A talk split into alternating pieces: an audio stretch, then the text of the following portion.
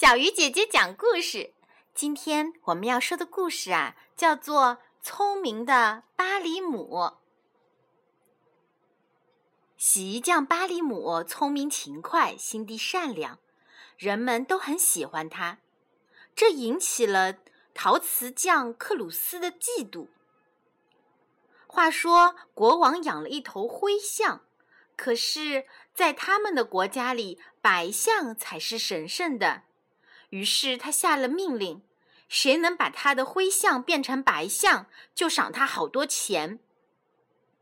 克鲁斯想了个坏主意，他去报告国王，说洗衣匠能把灰象洗白。国王马上叫人去找巴里姆。巴里姆知道这是克鲁斯搞的鬼，就对国王说：“国王，我可以把您的象洗白，不过要用一个很大很大的盆。”听说陶瓷匠克鲁斯能做这样的盆，国王就要求克鲁斯做个大盆。克鲁斯开始后悔，不该出这个主意了。可是，一切都晚了，他只好答应做一个洗大象的盆。克鲁斯让全家人一起挖土、和泥、做盆，每天累得满身大汗。腰酸腿疼，好不容易把大盆做好了。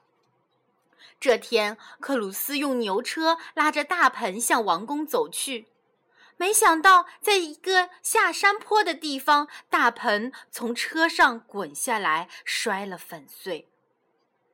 没办法，全家人起早贪黑，又忙了一个月，做了一个特别厚实的大盆，送到王宫。巴里姆看了看。又想出一个新主意，说要把水烧热了再洗。国王立刻派人架起柴火，烧啊烧啊，烧了一个星期，水也不热。国王气坏了，他跳起来喊道：“这是什么盆呢？那个陶瓷匠一定是在骗我！我要杀了他！”